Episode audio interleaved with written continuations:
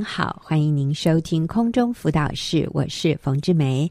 上个礼拜我请怡君姐妹跟我们分享她丧母之痛啊，她怎么样在主里面面对这个与她最亲近的母亲离世，而且是车祸突然之间哈、啊，就好像没几天就离世的。嗯这样的一个经历，那我今天再一次请怡君来到节目里面跟我们分享 Part Two 哈，或者是说 这个第下集呢是讲到他与父亲啊、呃，或者帮助父亲面对晚年的这样的一个失落。呃，其实往往呃我们觉得失去母亲，可是我们身边还有丈夫，还有孩子，是，但是对我们的。父亲啊，或者对我们年长的父母来说，当他们失去配偶的时候，哦，那个那里的孤单，那个那个失落，我相信是我们这个比较年轻的这一辈无法体会的哦。嗯，嗯，那在这个时候，我们怎么帮助那个剩下来的这位？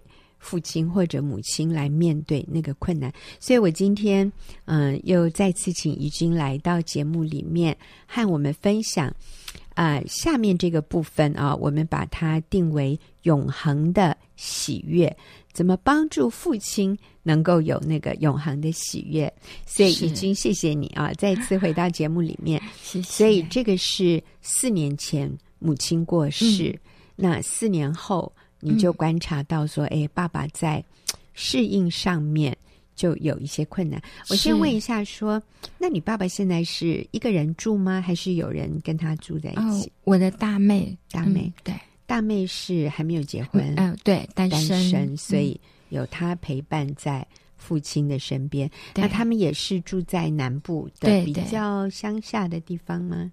也还好，还好就是市区的周边这样。哦，嗯嗯是是是，好。那你说一下啊、呃，就是这一阵子啊，爸爸的情绪是是，嗯、就是呃，先生和我就回南部啊，去载八十岁的爸爸去探访二舅嘛，哈、嗯，就我妈妈的哥哥。嗯、然后车上，爸爸突然就落寞了，说：“我最近身体都。”不好，那整天只想念妈妈哇、嗯！然后他还说到说，真希望妈妈来把我带走啊！哦、嗯，对，然后啊，我听到这里，我也觉得嗯，可以体会他的感受。对对对，他就是几乎是天天都是在怀念我的母亲。嗯，然后嗯。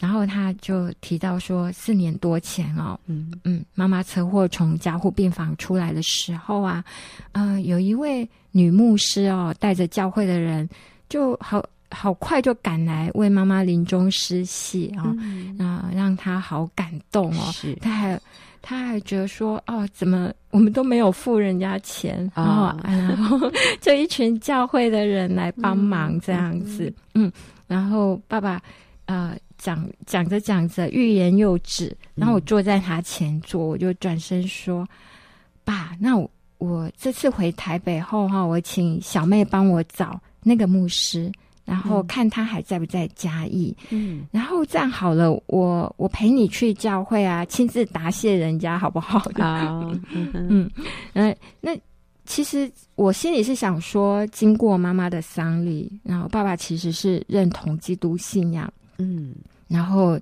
也在四年多前哦，在在妈妈在加护病房，就是已经是我我们嗯不开刀也也那个不急救哈不 CPR 哈，然后就是住加护病房观察，就是已经非常严颅内出血的严重了嘛哦，然后呃。爸爸就是在那种无助的时候有，有有接受我邀请他接受耶稣的祷告，是嗯，但是他总是会说，那就跟妈妈一样，等到最后那口气，再赶快找牧师来帮我 实习。啊，有些人会有这种想法，嗯，对，实在是不知道为什么，可是就是不可以再继续。呃，分析、批评、论断爸爸，然后我就跟我先生轮番上阵哦。嗯、然后重点就是说，不会有人知道自己最后一口气是在什么时候啊？真的，嗯那一路上啊，爸爸也会提问哦。我们有一位亲戚长辈啊，嗯、休息了在乡下，然后甚至也是担任长老。哇可是他呃，对他的行为哦，并没有呃其他的基督徒那么好啊。嗯、呃，就是在钱财上面的一些观念，然后，然后呃。我我就是一边跟主祷告啊，我怎么样有耐性，然后来来回答爸爸这个问题。嘿，我就想到那个我们平常在造就人的那个重点，嗯、所以我就用家中父子关系来向爸爸说明，就是我们与神的关系，基督徒与神的关系是是父亲与儿女，嗯、然后我们的行为。怎么样哦？那个是 depends on 我们跟神的来往，与神的来往啊。那是那是是否密密确，还是说走自己的路这样？然后就是用这样的一个呃呃家庭的故事来跟爸爸回答。嗯，然后爸爸他就立刻就明白。嗯，嗯好，我来我来在这边再。嗯再加强一下哈，因为这个是一个很重要的观念。像有些人就会说啊，我认识谁谁谁信耶稣，他的行为都还没有我好嘞啊。那我们就觉得哦，对哈，有基督徒绊倒他，所以要跟这个人传福音好像很困难。但是如果我们可以像怡君一样来说明啊，关系与我们说相交，或者我们说沟通好了啊，嗯，这两者是不一样的，就像。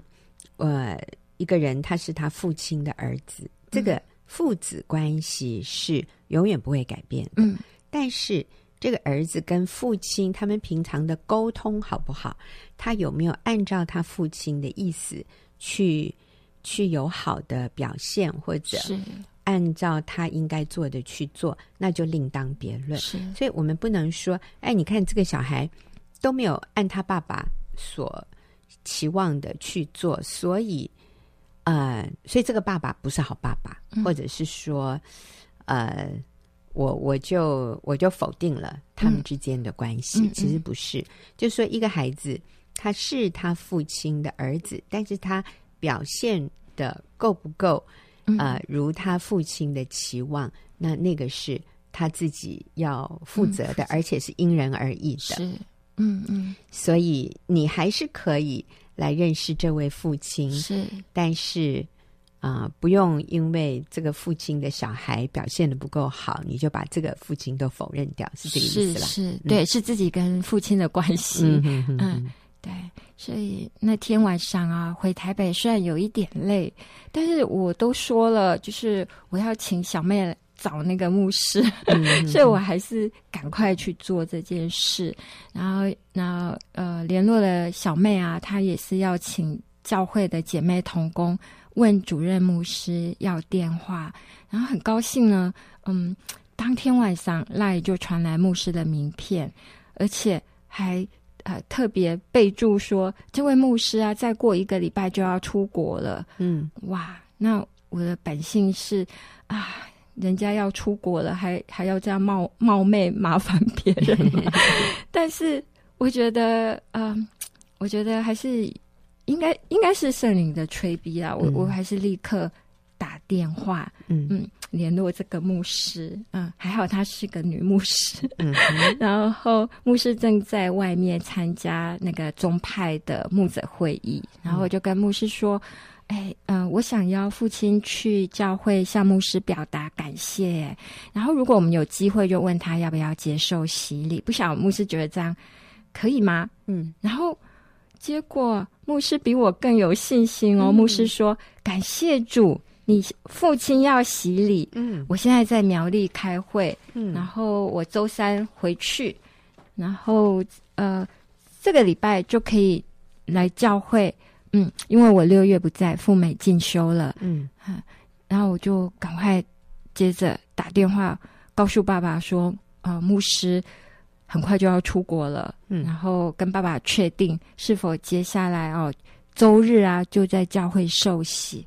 哎，然后好奇迹，爸爸竟然同意。嗯，对，好，我看到就是怡君啊，会抓住机会，呃，因为爸爸表达思念妈妈。真希望妈妈赶快来带他走啊！是，呃，所以怡君抓住这个机会，就说：“那不然我请呃教会的，我跟教会的牧师约一下，我我带你去跟嗯教会的牧师表达感谢，嗯、就是四年前他在妈妈的后事上对我们的帮助，是然后。”也顺便去跟牧师聊一聊，看看可不可以给爸爸施洗啊？嗯、爸爸就说：“嗯，等我呃最后一口气再说。”但是你们就帮助他了解这个，是其实这件事情是可以做的，嗯，不不需要一拖再拖啊。嗯嗯，我觉得是这个行动力，然后就立刻跟牧师联络上了。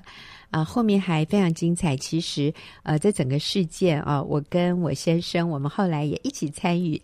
在怡君父亲的这个洗礼的仪式里面，我们也去到嘉义观礼，真的是非常感动、非常美好的一个一个经验。而且啊牧师还抽空哦，从电话中鼓励我要照旧爸爸，一定要他清楚明白信徒生活在施洗。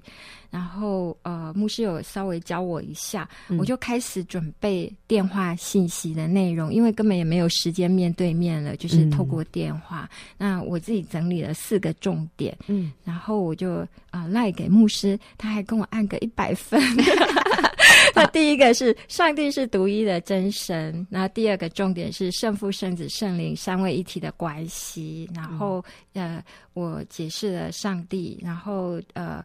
呃，就是上帝差独生爱子耶稣基督到世上显明上帝的形象，也为我们受死，呃，使我们的罪得赦免，然后做我们的救主与生命的主。然后耶稣升天后，就留下圣灵来帮助我们。那第三个重点是耶稣复活，然后旧的我已经钉十字架，如今。呃，耶稣复活大能就在我里面，我成为新造的人，要以神的眼光来看自己。嗯、第四是神儿女的身份与权柄，所以不管在哪里、什么时间，我们都可以向神祷告。嗯、那爸爸对于这个电话授课的反应还不错，然后我自己在啊、呃、预备这些。真理在讲述这些真理，然后也再次的被真理这样洗一遍，然后感动一遍，这样。因为其实虽然看呃好像硬硬的真理，其实都跟爸爸的人生哦都有一些切入点，嗯，嗯，所以我自己都都快要掉眼泪了，这样子，嗯，嗯，对。然后也为了说让牧师可以了解爸爸，然后就帮爸爸写见证。那后后来妹妹还印给爸爸看，嗯、然后爸爸就常常一次一次的看，然后就掉眼泪。哦、对，是好，你说一下这个女儿帮爸爸写了见证。对对对，嗯、是应该也有写到爸爸的心声啊。是是。然后我从小住在后壁乡贫穷的农村，九岁的时候和我的二哥就有写宣教士的函授课程，写完寄去，还有礼物寄给我们，所以对圣经人物还有一些概念。我和我的妻子一生虽辛苦创业啊。感谢上帝恩典，最后都能够把四个儿女抚养长大，受良好教育。他们对我们夫妻也都很孝敬。妻子四年多前车祸过世，因为我的大女儿曾经带她祷告接受耶稣，她生前也跟着大女儿全家还有小女儿去了教会多次，也特别到台北参加孙子们的洗礼。于是当时我就同意妻子临终受洗。为的是让她受洗归入主的名下，希望她在天堂享受幸福快乐的日子。妻子意外过世的时候，大女儿也代我祷告接受耶稣。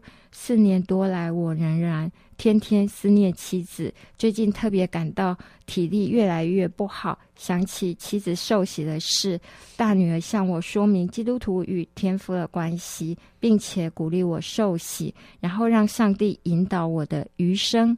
我也想起当年紧急到医院来为我妻子施洗的林牧师，非亲非故却赶过来帮忙，及时的陪伴我们度过最悲痛的时刻。非常感谢教会这样的爱心。嗯、那我女儿也联络到牧师，刚好知道他即将出国进修，我除了把握机会向他感谢。啊、呃，也请他为我施洗，这样可以让我感到特别的亲切与得安慰。我也要受洗，将来与妻子同归于天父的家中。嗯，感谢主。所以你说，虽然是你写的，嗯、但是爸爸每次读的时候，他也感动落泪。嗯、是。好棒哦！是好，那我知道，呃，当天在受洗典礼的时候，怡君也读了一篇感念文，其实是请小妹读的。对，啊、嗯，对，那我觉得那个感念文也让我们非常感动。嗯、那我在这里，我也要鼓励哈，每一位做儿女的，在父母还在世的时候，我们抓住机会写一个正式的感念文，读给。爸爸妈妈听，甚至可以把它裱起来，是、哦、把它弄得非常的正式，嗯嗯。非常的美美观。对，然后让爸爸妈妈可以放在家里的一个，比如说柜子上，或者挂在墙壁上，让他们有机会可以常常阅读，是。阅读儿女对父母的感恩。嗯嗯那我觉得怡君给爸爸的是一个很好的范本，来读给我们听哈。好，谢谢。嗯那嗯。对，就是其实我觉得，不管过去的关系如何哦，都可都可以写，而且会会经过这样写感念文之后，很多问题都不是问题了。其实我也是写不下去啦，嗯、然后我就赶快打开新乡女人专栏哦，嗯、寻找范本，然后打好草稿，嗯、然后我就立刻，我十分钟而已啦，就立刻传给我小妹补充，因为厉害，因为她跟爸爸关系比较好，嗯、然后我小妹就回传给我啊，我我跟我先生就印出来，嗯、那去卖场买一个九十九块的框 框起来，嗯，嗯，对我这样说是真的是很容易做。啦，然后也不花什么钱，然后把家里的枫叶一片放上去，哇，好有好好棒啊！很有很有对对，我们美感的那个呃姐妹都说很漂亮。对，好，那我赶快来读这个公开尊荣爸爸的这个感念文。亲爱的爸爸，感谢您和妈妈为我们这个家牺牲奉献你们的一生，把四个。女儿抚养长大，受良好教育，教导我们有好品格。您是上帝给我们最好的礼物，感谢神让我们成为您的孩子。您是独一无二的父亲，谢谢您从年轻时就为这个家庭努力奔波。记得母亲说过，您是一位很顾家的丈夫与父亲。我们以您为荣，您是位爱妻子的丈夫。虽然您常跟妈妈斗嘴，但你们也彼此需要。彼此相爱，一起从年轻到年老，携手共度欢乐的时刻与艰难的时刻，不离不弃，这是婚姻当中最美好的典范。记得小时候，爸常骑着野狼一二五，载着我们与妈妈四处游玩，带我们一起去探索这个新奇的世界。我们是个很平凡的家庭，却拥有很多快乐的时光，这是金钱所买不到的。我们很满足我们所拥有的。当我们遇到困难时，总想起您一生面对困难时的勇敢面对，即便失败，仍旧不放弃的坚持下去，努力继续的克服所有难关。感谢您用无条件的爱来包容我们，原谅我们每个女儿平常对您的冒犯。谢谢您的接纳，您在我们心目中是最棒的父亲，我们很高兴成为您的女儿，您也是最棒的外公，孙子们都很爱您，希望您好好保重，愿上帝继续赐福保守您，爸，我们永远都爱你。真好，我在想，任何一个父亲、母亲看到这样的内容，一定都会觉得非常的安慰，嗯、非常的满足。那其实。我要点出来的是，呃，怡君有跟我说，呃，其实，嗯，就是过去对爸爸也会有一些哈，这里那里的一些觉得爸爸不是那么完美的地方。那我相信没有完美的父母，所以如果呃，听众朋友你觉得你很难写出来这种对父亲母亲的感恩的这一种感念文，我要提醒你，就是我们。要去看父母亲做的对、做的好的地方，嗯、而不是去看他没有做到或者他做的不好的地方。嗯，当我们去回想他们做的对、做的好的地方的时候，你就发现你不难找到题材来感恩他们。而且我跟我小妹都没有夸张哦，这、嗯、这些写的都是很朴实、很事实。对对对，他们虽然有斗嘴，你有听到？爸爸妈妈虽然有斗嘴，但是你们是爱着对方的。我想。嗯嗯，去想到父母做的对，做的好，你知道，单单他们没有离婚这一点就值得大家。真的，我现在非常感恩。对对对，但是可能你的父母有离婚，那怎么办？呃，可是如果有离婚，呃，他还是对你有感情，他还是爱你。我觉得为了父母爱你这个部分，也值得我们感谢。嗯、是，嗯，好，嗯、我们非常谢谢怡君跟我们的分享。那也鼓励你，不是只是听这些道理，你也可以去做。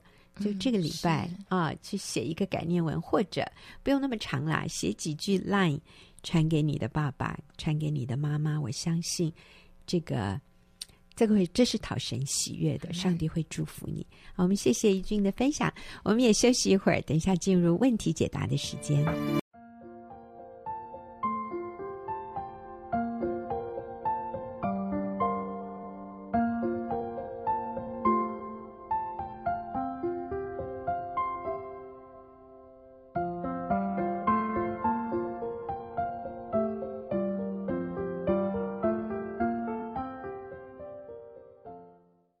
朋友，您现在所收听的是空中辅导室，我是冯志梅。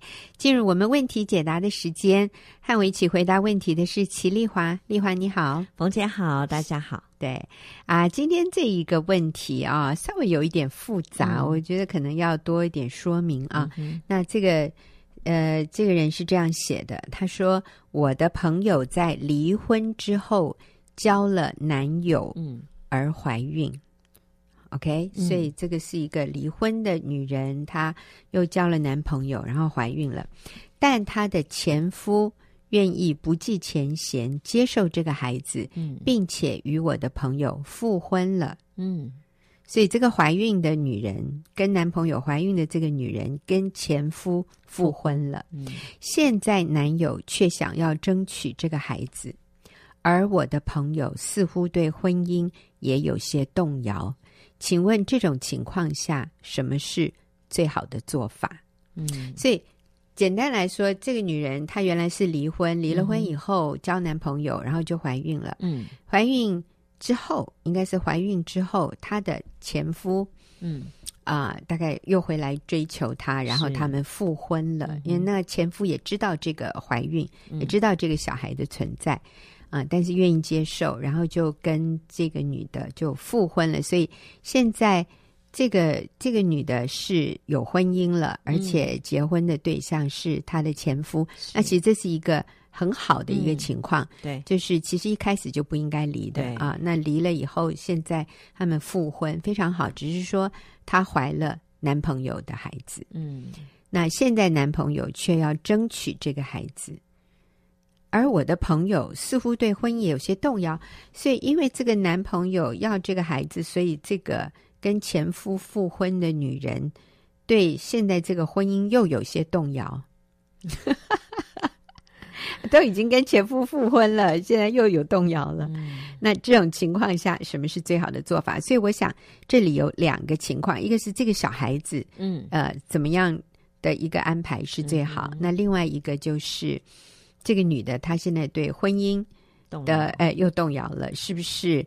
呃，应该是不是该离一离，再去跟男朋友结婚呢？因为你既然怀了人家的孩子啊，我想这个问题可能是这个意思啦。是所以我想我们就一点一点的来厘清啊、呃，怎么样做是正确的？好，丽华，麻烦你。嗯，嗯那个对于孩子怀孕的这件事情啊，其实她嗯、呃，现在正在怀孕中嘛，嗯、那她也。复婚了，他已经在又回，这是很对的啊，就是离婚一定要啊，赶快不要不要离婚那，离婚了就赶快跟原配好复婚，对方都没有再婚的情况了。对，如果对方已经再婚了，那也是啊，不能不能再去复婚。那呃，所以他已经复婚了，然后他现在肚子里面有有一个别人的孩子。嗯哼，对。那他先生不计前嫌，就是真了不起，对，愿意接纳，这样很好啊。对对，其实这就是一个最好的安排了。对，就是那就是安心的在家里哦。那先生又去接纳，那就安心的把孩子生下来。嗯，那就把这孩子养大。对，跟着妈妈，妈妈照顾他很好。那至于为什么她的男朋友要来争取这个孩子，我觉得可能也是不甘心吧。嗯，那又是想要可能呃不想离开这个女的。嗯啊、哦，那这已经变成了一种外遇。嗯哼，对，所以要不能再跟这个男的再联络。嗯哼，好、哦。那至于他争取孩子，其实嗯、呃，他也没有什么 立场。对对对对对，所以我想。呃，就不要再受这个人的影响，要跟他断绝关系。嗯，啊，要不要再跟他再联络？嗯、现在他的这个情况是非常非常好的，要珍惜。嗯嗯，对，嗯，要好好的把孩子生下来，然后跟先生好好经营现在的哦、呃、他们的婚姻关系。对，然后在呃婚姻当中，在一个健全的婚姻家庭里面，然后。这把这个孩子好好的养育长大，对，那其实这个也是对这个孩子最好的一个做法。嗯，嗯就是如果你说哦，呃，这个生父啊，呃，这个怎么说？就那个男朋友要这个孩子，嗯，可他也无力是啊抚养哎，嗯，他那让还是孩子跟妈妈是一个呃最理想的安排，嗯、是、呃、孩子能够有妈妈的照顾，嗯，那这个姐妹的先生。也愿意接纳这个孩子，啊、所以我觉得这是一个再好不过、再理想不过，在这种不完美的情况里面，这真的是一个很理想的一个结局。嗯，所以就不要再犹豫啊！就是说，你的朋友对婚姻似乎有些动摇，我们真的要帮助他，让他看到他已经非常非常的幸运。对，真的，对，今天能够这样，嗯、那就。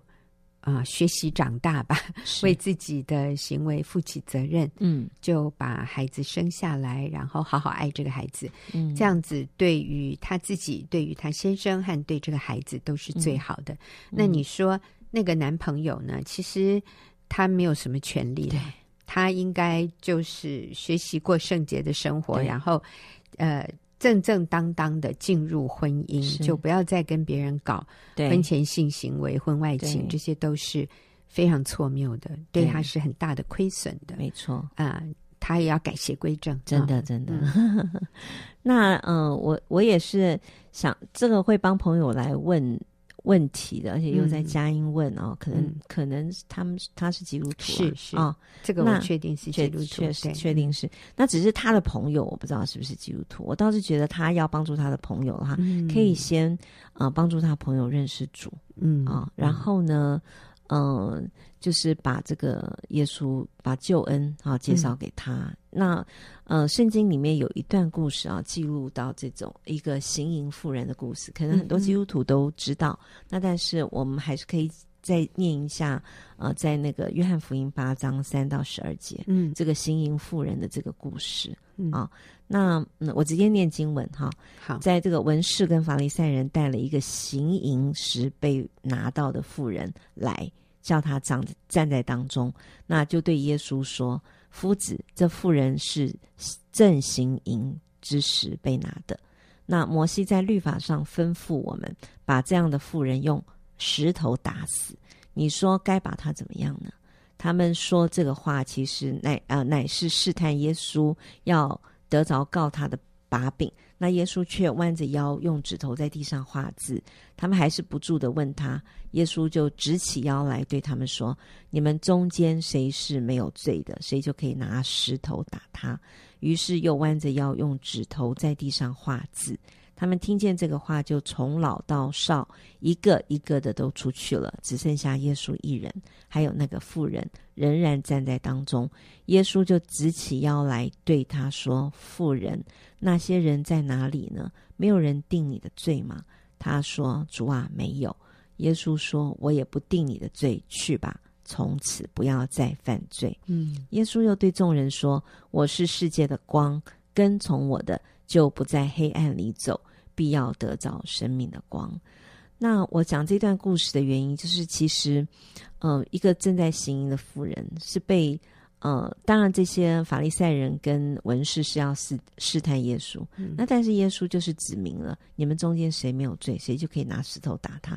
其实，在淫乱的淫乱的确就是一个罪，嗯，那个罪是呃，在旧约里面是是可以拿石头打死的，而且其实也是、嗯、是会被审判的，嗯，淫乱是绝对是罪，嗯。啊、哦，那婚姻以外的。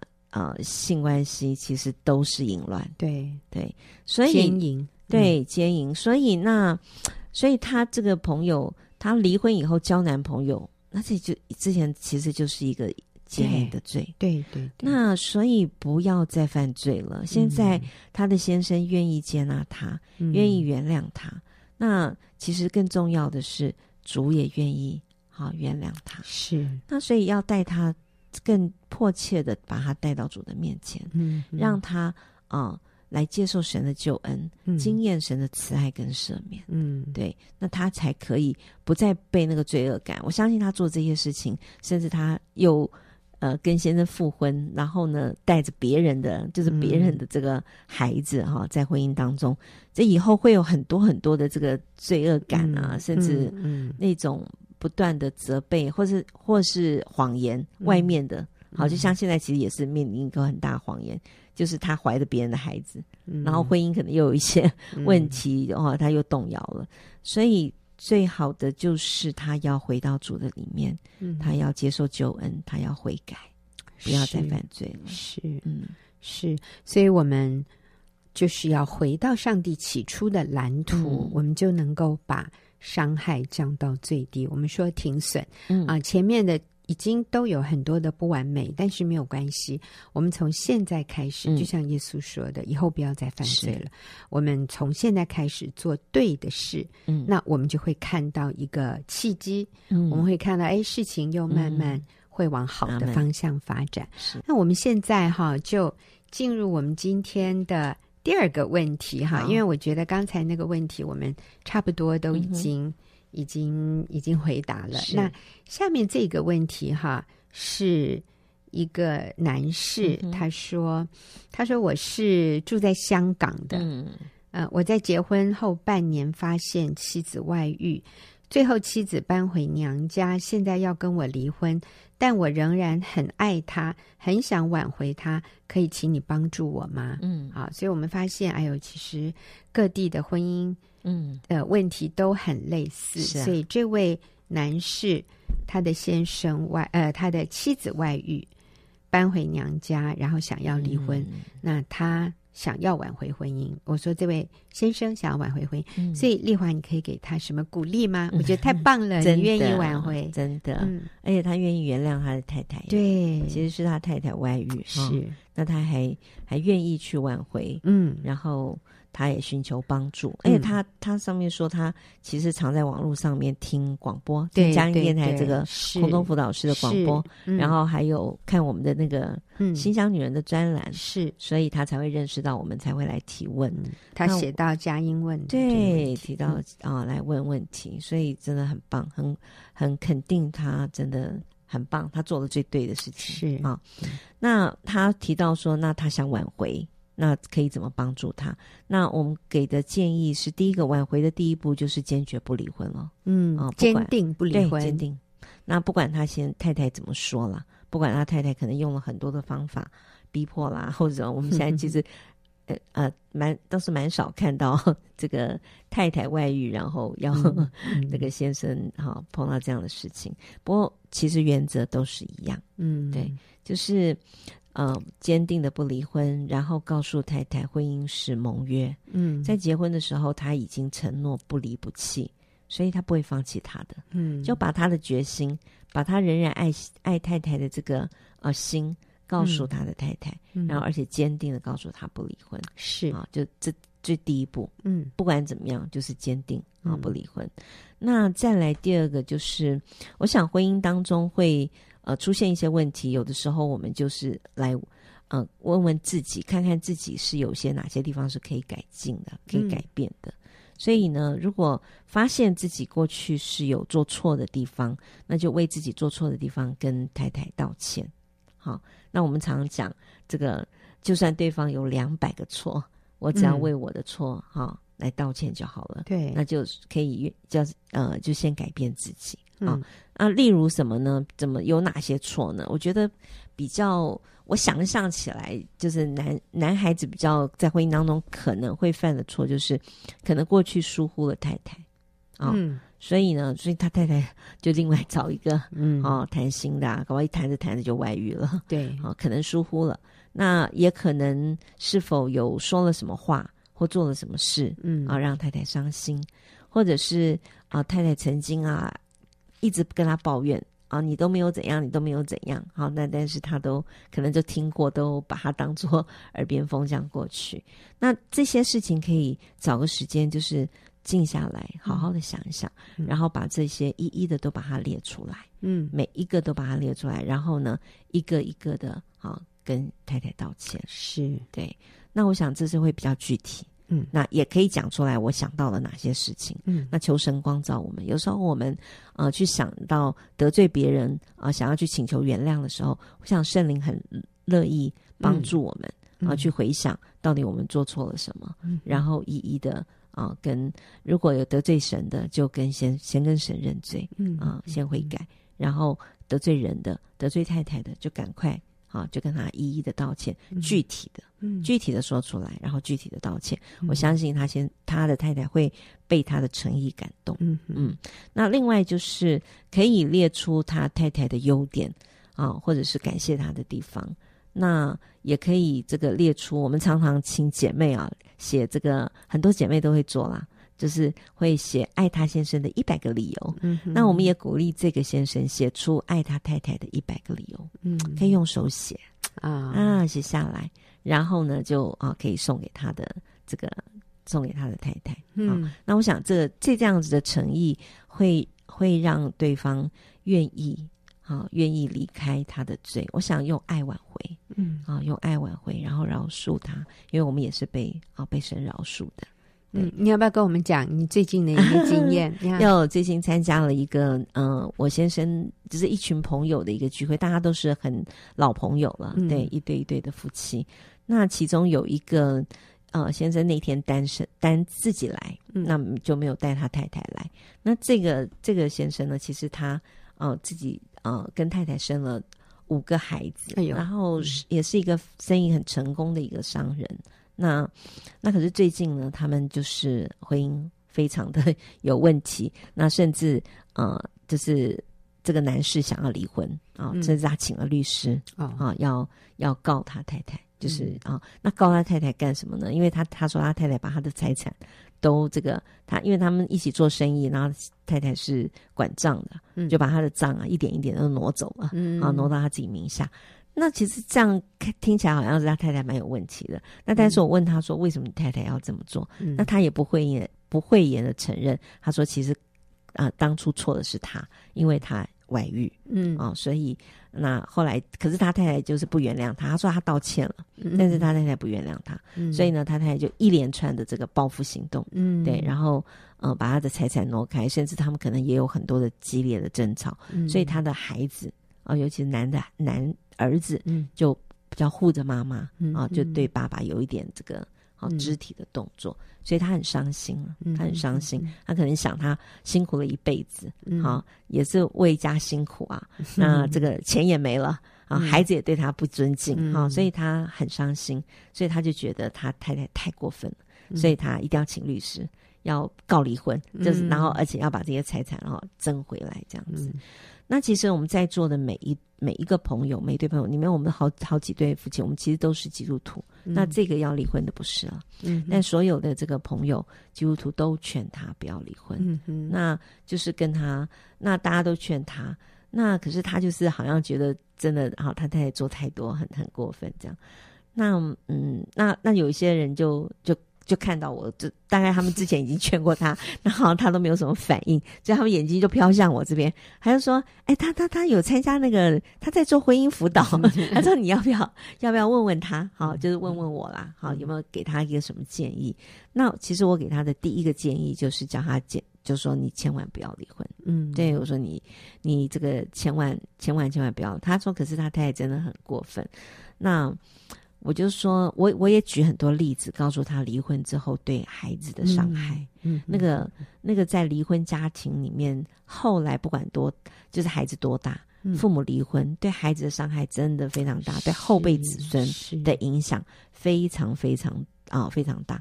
所以我有告诉他很多的这个例子，那他听了也是很惊讶，想说、嗯、哦，原来还不是他跟他太太两个的问题，嗯、还牵扯到后辈子孙这样子，对。对那但是他还是卡了一个心结，就是他他觉得他太太太过分了，这样。那但是我那时候也提醒他，我说其实你太太为什么这么恨你，就表示啊，他的他恨有多大，他其实爱你也有有多大。你再讲一遍这句话，要重复。我说你的太太恨你有多大，嗯、爱你就有多大。嗯，这什么意思？他仍然依然爱你，要不然他不会、嗯、那么恨。对，那么恨。嗯，你知道，其实有时候或者他不会那么伤。对，那么伤。嗯、对他，我说他，你太太跟你从年轻一起一起，好，两个白手起家，然后两个还这个如。这么辛苦的帮助你，要带五个孩子，又要帮你照顾生意，嗯，然后但是最后换来的是你对他的背叛，对，所以他有多伤心啊？嗯，那个伤不是你一次道歉，嗯，就可以疗好的，嗯，我说你真的要。好好的跟你太太不断的去道歉，而且要把她追回来。Amen 我说，因为你太太非常非常爱你。是。那我讲到这里的时候，其实她好像忽然被点到，嗯，然后她眼眶泛红，哎，嗯，然后她她最后呃，最后在整个餐会离席的时候，她说今天收获很多，嗯，哎，对，希望她就是真的可以回去赶快撤销那个请律师，不要再继续这样搞下去了。嗯嗯，对，所以，所以我们回到对这位香港的弟兄吧，我我不晓得是不是。弟兄，嗯，我要说，你太太搬离家，我想她里面有，嗯，有受伤，她里面有一些。虽然，嗯、呃，我相信你太太也不完美嘛，啊，夫妻一定都是彼此有一些，嗯，误会，有一些伤害，是，呃，那我们就为我们这个部分去道歉，嗯，然后我们愿意等候，没有关系，你。你你你不理我，你没有回应，但是没有关系，我就继续等候。那我们知道，在弟兄的小组里面，嗯、也真的就是有妻子这样子被赢回来的，嗯啊、呃，有还好几个这样的例子，是是所以呃，绝对是有盼望的，嗯、就是你不要放弃。好，我们谢谢丽华今天跟我们一起回答问题，也谢谢听众的收听，我们下个礼拜再会。